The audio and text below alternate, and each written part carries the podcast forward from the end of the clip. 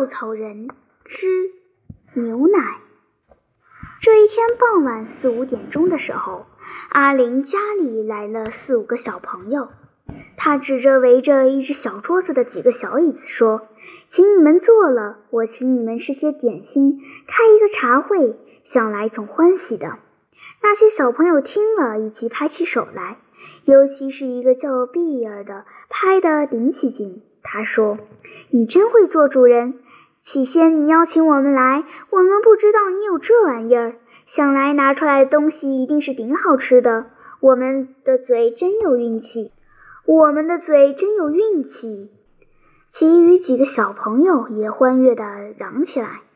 阿玲微微有点不好意思似的，笑着，一手捋着头发，身体一旋，便奔进里面去了。他出来的时候，一手拿着。一叠空碟子，一手拿着一盘鸡蛋糕，是圆块的，上面缀着白糖做成的美丽的花朵。他分派盘子，几个小朋友接盘子在手，看着便觉得可爱。洁白的底画着一只大葡萄，仿佛正从园里摘下来盛在里面的。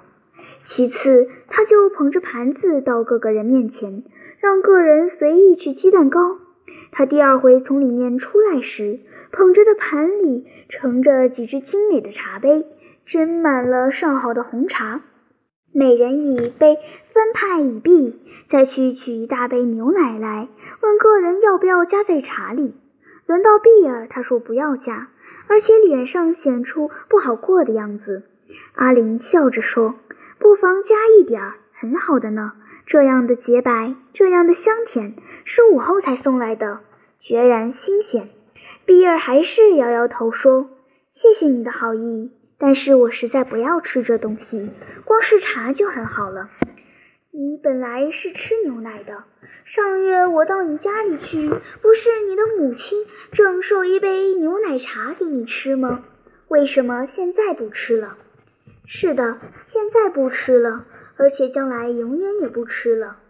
一个叫做寻宝的说：“难道牛奶太硬，噎住了你的喉咙，所以你就与恨了？”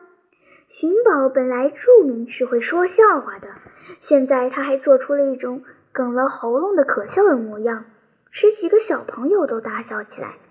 碧儿笑了一阵，勉强熬住了，说：“并不是哽住了我的喉咙。”中间自有一段故事。现在我们开茶会，不妨让我把这故事讲出来，助助大家的兴趣。但是这种兴趣不是引起笑的，或者会使你们不爽快的。你讲的故事总是好的，我们在这里预备着听呢。你就讲吧。大家一催促他，同时拿起鸡蛋糕来吃，或者拿起茶杯亚茶。比尔慢慢地嚼着鸡蛋糕，讲出以下的故事：我为什么不吃牛奶了呢？因为觉得这东西太伤心了。现在看看，好像是洁白的、香甜的，但是想想它的来历，就会觉得它实在反射出悲惨的黑色，蕴含着难堪的苦味。我本来天天吃牛奶，是母亲要我吃的。他说：“吃了这东西，身体会强壮，皮肤会白润。我尝尝，味道很好，自然欢喜吃它。牛奶是由一个人天天送来的，这个人就住在我们家近旁。我常常到他那里去看他所养的五头牛。我知道所吃的牛奶就是五头牛的，对他们觉得很亲密。他们给我吃了这样好的东西，怎么不对他们觉得亲密呢？”大约在十天以前，我又去看他们了，却遇见了意外可喜的事情。一头牛于昨天晚上产生了一头小牛，这是一头可爱的小牛，嫩黄的、光滑的毛，两个很活动的耳朵，圆圆的带黄色的眼睛。它在草地上略略奔跳，停一会儿，钻到它母亲身边去吃奶。我很欢喜它，走进去抚摸它的身体。他也不觉得讨厌，只是闭一闭他的眼睛。明天后天也去看他，觉得他更活泼了，更可爱了。他把头在他母亲身，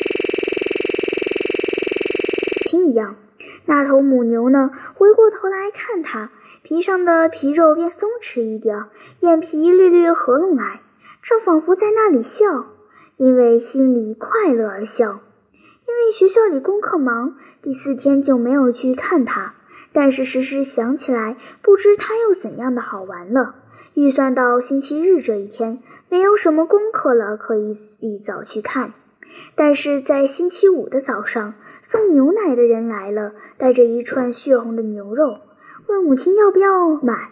他说：“假若要做炒牛肉丝，这是最合适的，因为是小牛的肉。”小牛这两个字直刺我的耳朵，就急急地问：“哪里来的小牛？”送牛奶的人说：“就是前几天生的。”你们可以揣知我这时候怎样的难过了。我预备后天去看它，谁知它的肉已经成为一串一串的，将卖给人家做炒牛丝了。我不用闭眼睛，就很清楚地想得出可爱的它，它的嫩黄的光润的毛，两个很。活动的耳朵，圆圆的带黄色的眼睛，我不敢看那串牛肉，我的心里似乎塞了许多东西，眼睛和鼻头的部分竟是酸酸的，几乎哭出来。当然，再也说不出什么话了。母亲觉得也很可惜，她问说：“为什么要把它杀了呢？